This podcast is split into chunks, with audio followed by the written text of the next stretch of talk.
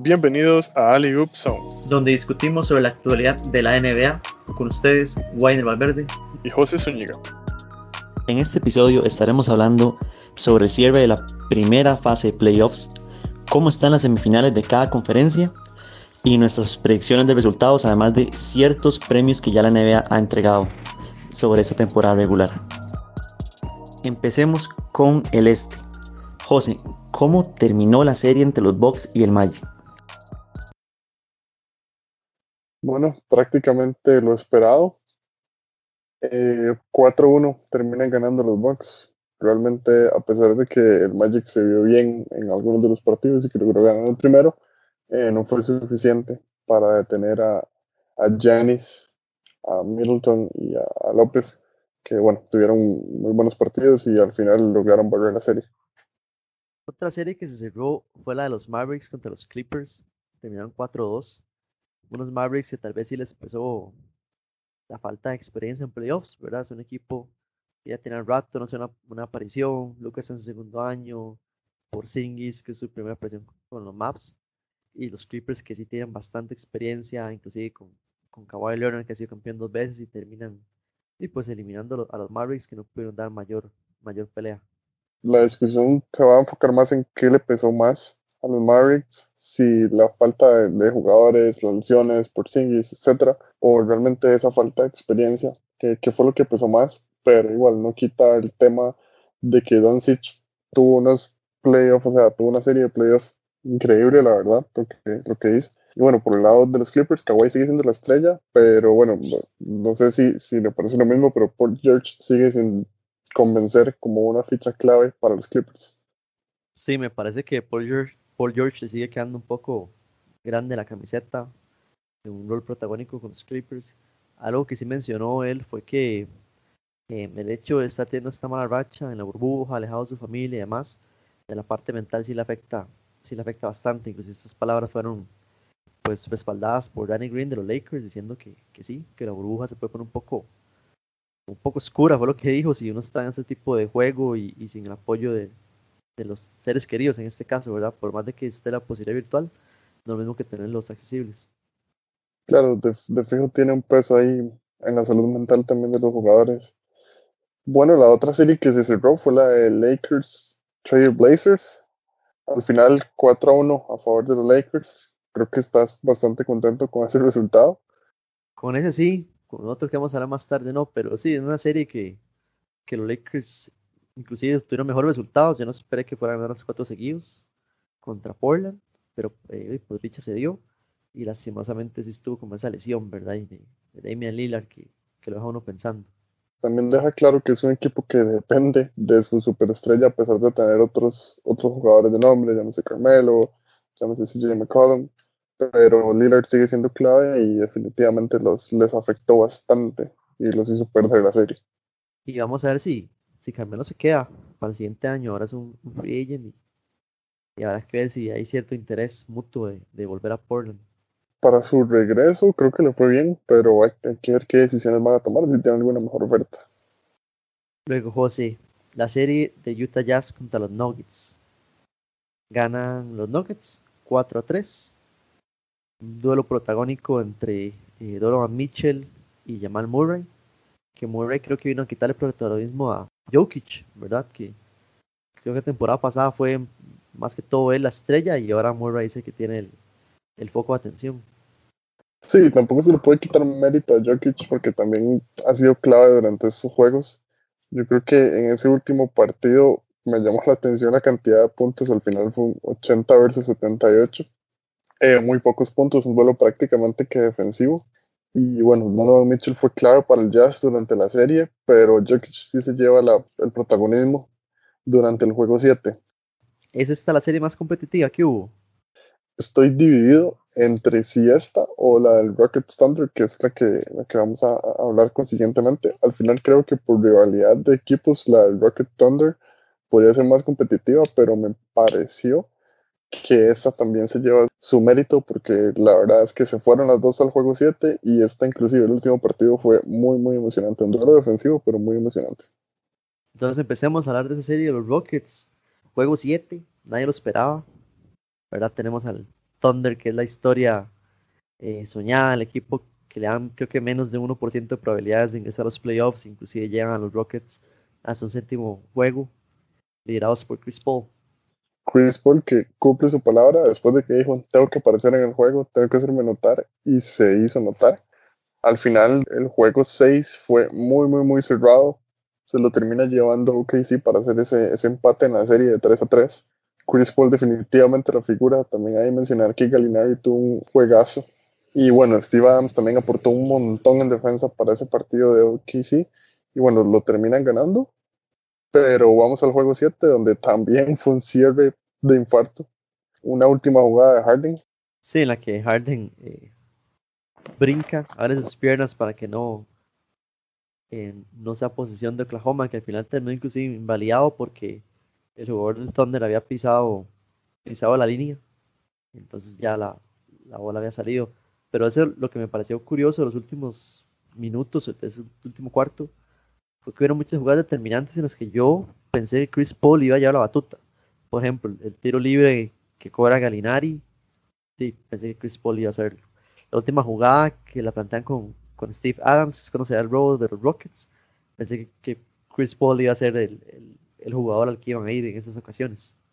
Sí, tal vez trataban de buscar como el elemento sorpresa de tal vez están marcando con doble jugadores a Paul, tratan de buscar el que está abierto, pero bueno, ahí parece que no les funcionó.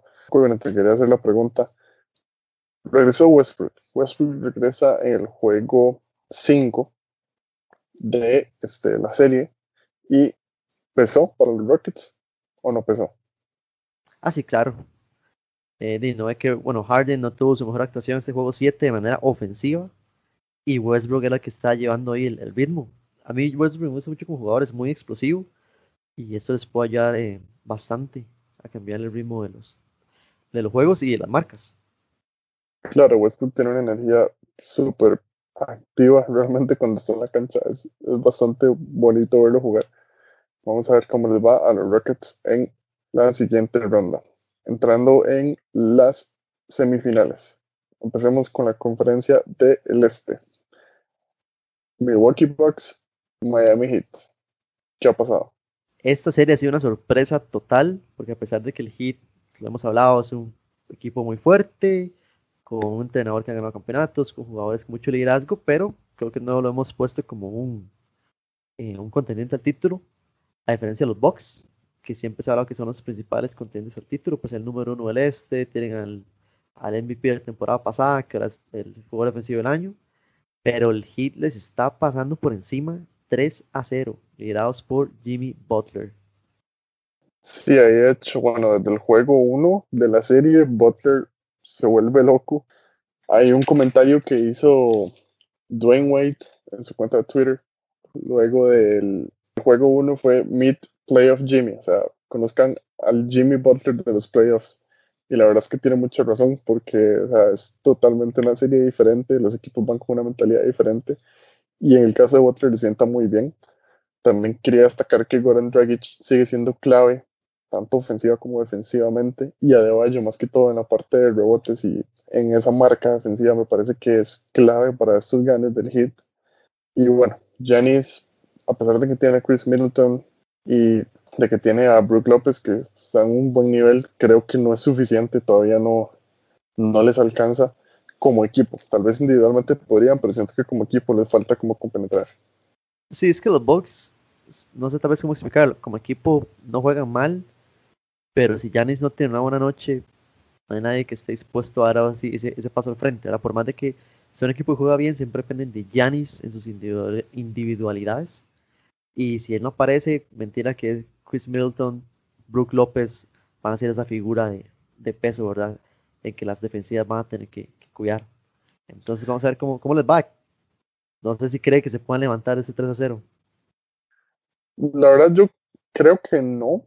Igual, esa serie de playoffs es algo totalmente diferente. Igual con, con, lo que mencionas, me parece que se notó mucho en el juego 2. De hecho, Miami durante el juego 2, eh, Jimmy Butler no puntó tanto sea, realmente todos puntuaron cerca de 20, inclusive debajo de 20, pero todos, o sea, casi los cinco titulares y dos jugadores de banca puntuaron cerca de 15 o 20 puntos y sí se nota como que todo el equipo puede aportar cuando no hay una figura que está ahí este, encestando y marcando la diferencia tan fuerte como en el caso de Giannis.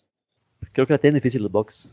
Todos recordamos que el equipo de LeBron con los Cavaliers hace un par de años remontó un 3 a 1 en, las finales en este caso. Creo que a nivel de playoffs nadie ha remontado un 3 a 0. Entonces creo que si los Bucks logran reponerse este golpe mental también, ¿verdad? Para tener tres partidos consecutivos, son serios contendientes, pero hay que preocuparse por el hit. Si el hit avanza, va, a ser algo, algo serio, ¿verdad? Sea los Raptors o los Celtics quien, quien le toque. Claro, a pesar de no ser un favorito, eh, pues se vuelve un equipo al cual hay que tenerle cuidado porque ha mostrado que ahorita en esos playoffs viene muy bien. De hecho, quería mencionar, volviéndonos un poco al tema de Janis, eh, un comentario que se hizo prácticamente comparando a Janis con Scottie Pippen, diciendo que a él le falta un Michael Jordan. Sí lo vi, es una, una falta de respeto, ¿verdad? Contra, tanto contra Pippen, contra Janis. Yo entiendo la analogía, ¿verdad? De que un jugador principal no puede ganar solo y usualmente un jugador principal ocupa a alguien ahí, ¿verdad? De peso también que, que le colabore y en este caso más bien ponen a, Janis como si fuera a hacerse colaborador, que no, pues no creo que esté en esa posición, pero y para mí está más, o sea, perfectamente más puedo decir que hay que asociar a, a, los buenos jugadores. Por ejemplo, hemos visto muchos, muchas parejas esta temporada, eh, LeBron y Davis, eh, Leonard y, PG, Westbrook y, Harden. Esa es la idea, ¿verdad? Juntar a los, a los que saben y, van a elevar las posibilidades de, de, ganar un campeonato. Claro, como una, una dupla histórica que fue la de Wade con, con LeBron cuando estaban en Miami fue algo increíble también. Al final, sí es una falta de respeto. Me llama la atención que quieran buscar polémica, en, este caso con Jennings, que sigue haciendo las cosas bien, pero le falta todavía en playoffs. Para que ver cómo se avanza. Yo creo que gana el hit. Sí, yo creo que también. Y en la otra serie, también un poco sorpresiva, Raptors contra Celtics. ¿Cómo va esa serie? Esta serie se puso interesante creo que nadie esperaba que los Celtics ganaran el primer juego, mucho menos que ganaran dos seguidos. Y, bueno, toman la ventaja. Me parece o me dio la impresión de que durante el juego 1 y durante el juego 2 Toronto no tuvo como una figura o, ese, o ese jugador que marca la diferencia y que va llevando como la batuta a todas las jugadas. Al final me parece que Boston aprovecha mucho este, el momento que tiene Jason Tatum y en el juego 1 también Marcus Smart tuvo un partidazo. El juego 2 todavía sigue sin aparecer una figura en Toronto, pero ya es un partido un poco más, este, más parejo. Jason Tatum, perdón, sigue liderando a los Celtics, pero bueno, siento que todavía le falta bastante a Toronto para levantar. Sí, de los Celtics se vienen muy fuertes. Va a ser difícil para los Raptors, especialmente porque inclusive ganaron este último juego con un buzzer beater de un jugador cuyo nombre realmente ahorita no tengo, pero no es parte de la votación original. Me explico, o sea, eso fue una plegaria. No creo que sea tampoco un especialista como tal en, en, tiros de esa posición. Y que otro jugador como eh, o, Lori o Siakam no hayan tomado ese tiro. Eso dice que más bien la defensa de los Celtics tal vez fue lo suficientemente buena y, y terminó tirando un jugador a, digámoslo así, como como X. Y bueno, lo hace, lo hace en esta ocasión, les, vale una victoria. Pero bueno, hay que ver si, si logran conseguir tres más de esta forma. Yo he de decir que sí, creo que los Celtics tienen capacidad de llevárselo. La serie, en ese último juego, en el juego 3, eh, un, un, jugador destacado fue Kemba Walker, que bueno, pues al final en los, juegos anteriores no había puntuado mucho ni nada, pero en este último que tal vez no tuvo su mejor nivel, también apareció y le ayudó mucho a los Celtics, a pesar de que lo perdieron ahí con ese, con ese buzzer Peter, bastante bueno por cierto. Ahora movámonos de conferencia para el oeste. Las semifinales que tenemos, podemos empezar con los Lakers contra los Rockets. ¿Cómo vio este primer partido de la serie? Me parece interesante la energía con la que llegan los Rockets luego de, bueno, venir de una serie de siete. O sea, se, podría creer que el cansancio pesa, pero también está ese factor mental de somos un equipo por el que tampoco se da mucho, con, con una formación un poco diferente, con una estrategia de juego distinta. Vinieron con todo y al final creo que 112-97 a favor de los Rockets en una muy buena noche de, tanto de Harden como de, de Westbrook Y bueno, los Lakers, ahí te dejo el análisis que sos fan. Ah, los Lakers, bueno, se dieron varias cosas. Rondo vuelve, eh, alineación, bueno, no, no de, titular, ¿verdad? Pero sí empezó a rotar. Eh, eso tiene un impacto, ¿verdad? Por ese lado está KCP es titular, se ha visto mucho Caruso, eh, Dion Waiters venía por ahí, y era la entrada de, de Rondo lo que viene a complicarle a, a Frank Vogel la distribución de los minutos. Pero yo no lo vi, no lo vi tan mal, la verdad, en este partido.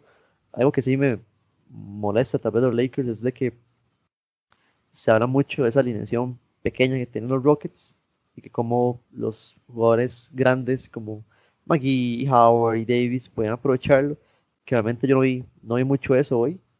Y los Lakers, algo que sí vi contra Portland, y lo estoy volviendo a ver en este primer juego por lo menos, es que a veces abusan del, del pase. O dice que se busca el juego colectivo y demás, pero en algunos momentos ocupamos que nada más alguien, ¿verdad?, dé el paso de frente e intente tiros, ¿verdad?, al final de cuentas. Porque en esa misma rotación, la defensa empieza, empieza a entenderlo y se pueden dar más, este, más turnovers de lo que uno quisiera. Con un equipo como los Rockets que tiene esta formación de no jugadores tal vez no tan altos, se puede aprovechar mucho, mucho los puntos en la pintura y esos jugadores que mencionaste que tienen los Lakers podrían aprovecharlo perfectamente. Ahora, me parece también que un jugador clave defensivo para Houston ha sido PJ Tucker en el juego 1, marcando a Davis. La verdad es que hizo un muy buen trabajo, a pesar de que Davis le saca algunos centímetros de altura, como ya sabemos. Eh, me, me, parece que ha sido clave defensivamente desde la serie anterior y ahora va a traer todo eso a esta serie con los Lakers. Esperemos de que puedan remontar. Yo, por supuesto, que voy tanto como fan, pero efectivamente también con los Lakers. Creo que son capaces de, de remontar esta serie, igual que lo hicieron con Portland. Tal vez no los cuatro partidos seguidos, ¿verdad? Ganarlos, pero de que van a salir victoriosos de esta serie, no, no tengo duda de momento. Yo creo que esta es una posible serie de seis. Inclusive se puede llegar a un 7, pero no creo que se cierren los primeros cuatro. Algo curioso que no hablamos de también ahora de los Rockets, que cambia ahorita. En la serie que tuvieron contra los el Thunder, ganaron, los, cada equipo ganó cuando en teoría era local, por ejemplo. Los primeros dos partidos ganaron los Rockets, que eran en teoría locales, luego los dos, el Thunder, luego Rockets, luego Thunder y luego Rockets, que fue una, una casualidad que no se repetido un momento, ¿verdad? En ninguno de los eh, de las otras series. Creo que es casualidad porque al final acá la parte de localidad sí siento que no pese, a menos que los jugadores tengan como muy arraigado es, esa parte, pero realmente creo que es una casualidad tal cual. La última serie para la conferencia del oeste, Los Angeles Clippers contra los Denver Nuggets. Que bueno, los Nuggets vienen también, una serie de siete, poco descanso. Primer juego contra los Clippers, ¿cómo lo viste? pues les pasaron por encima a los Nuggets. Los Clippers ahora también con, con Harrell, que busca encontrar su, ritmo ahora que fue nombrado sexto hombre del año, ¿verdad? Six Man of the Year siento que a los Nuggets se les vio el cansancio, una serie muy intensa contra Utah, seis juegos, los Clippers ya venían un poco descansados, tienen un mejor equipo como tal y les pasan por encima a los Nuggets, que yo sí creo que lastimosamente eh, les va a pesar ese cansancio, los Clippers se los van a llevar tal vez en ese ritmo y no va a poder ganar ni un solo partido, tal vez uno, pero o sea, lo, lo siento muy difícil si se mantienen jugando como los vi ayer. Definitivamente pesa esa serie larga Kawhi sigue mostrando ser la figura clave de los Clippers. Paul George ahí está, sigue puntuando. Siento que sigue sin aparecer. Espero que haga un poco más en estas semifinales y que no le hagan otro buzzer beater. También creo que se lo van a, a llevar los Clippers, tal vez no en cuatro, pero que se lo llevan, se lo llevan. Claro, bueno, vamos, vamos a ver cómo resulta, pero sí, mi predicción es aquí, pasan los Clippers. Con esto eh, llegamos como al fin del análisis del, de esta serie de semifinales, pero ha, habido otras noticias, ¿verdad? Aparte de, los, de esos playoffs, por ejemplo, a ciertos eh, premios de los que hablamos anteriormente, el Rookie of the Year se le dio a Jan Moran. Creo que es la, la, primera que pegamos, ¿verdad? De las, de las predicciones que teníamos ahí. Sí, que es la primera. Nada más para recalcar que esto toma en cuenta únicamente lo que sucedió antes de la burbuja. Aunque no obstante, Jamorant tuvo una increíble, un increíble regreso, perdón. Inclusive es, trató de meter ahí a su equipo en, playoffs todo lo que pudo, pero se lleva este premio al final por lo que hizo antes de la burbuja y me parece que también por lo que hizo en la burbuja se lo habría merecido, por decirlo así, como Rookie of the Year de la burbuja también se le hubiera llevado a él. Y, que fue una votación que quedó 99 a 1, ¿verdad? estaba muy claro. Además se entregó, bueno, ya hablamos este, de, de, de eh, se entregó el de el jugador Most Improved Player, el jugador que más ha mejorado de la temporada anterior, se lo llevó Brandon Ingram de los Lakers perdón, que pasó de los Lakers a los Pelicans. También lo, hablamos, ¿verdad? pues no fue mi elección, pero sí se esperaba porque tiene un rol más protagónico el equipo que fue. Sí, de hecho creo que ese también lo, lo habíamos comentado, sí se, sí se nota la, la, mejoría, pero bueno, a ninguno de los, de los dos nos parecía que fuera lo suficiente, pero bueno, la NBA es la que decide. Sí, el, el premio que nos queda pendiente, el más importante, ¿verdad? El, el MVP. El MVP que yo no creo que se lo lleve Yanis. En mi parecer a Yanis le dieron, le dieron Defensive Player of the Year como, como para compensar, ¿verdad? Como vean, este es un buen jugador, no va a ganar el MVP, entonces le vamos a dar este, Defensive Player of the Year. Así que creo que les irá para LeBron el MVP. Sí, es casi que fijo que va para LeBron. Eh, Harden, pues en la burbuja ha venido bien, pero tomando lo anterior, creo que definitivamente se lo va a llevar LeBron. Perfecto. Y un último dato curioso, creo que hemos visto que ya las familias de los jugadores incorporaron la burbuja. Ya, ya hay esposas, ¿verdad? Ahí ya están hijos, niños, y corriendo por el hotel sí. y demás. Sí, ahí circuló un video de donde los hijos de Fred Van Vliet de los Raptors lo ven por primera vez desde que se separaron obviamente por todo el tema del reinicio de la NBA, etcétera, y bueno, es un momento bastante emotivo y es algo bueno, tal vez para, para mejorar un poco lo que hablábamos ahora del, rendimiento de los jugadores, como, como Paul George o de Green, que mencionaban que no tener a su familia les, les afectaba.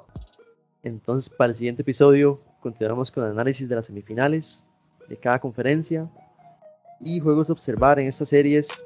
Creo que yo me quedo todavía con esa de los Lakers, pero definitivamente el próximo partido de los, de los Bucks Heat hay que verlo, ¿verdad? Podría ser el último de los Bucks ese partido va a estar interesante, casi que los Bucks se juegan la vida.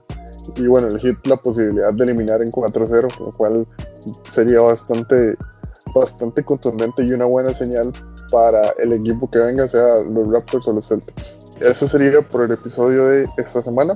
Eh, recordarles que nos pueden seguir tanto en Facebook como en Instagram, como Ali Agradecerles mucho por habernos escuchado y nos escuchamos la próxima semana.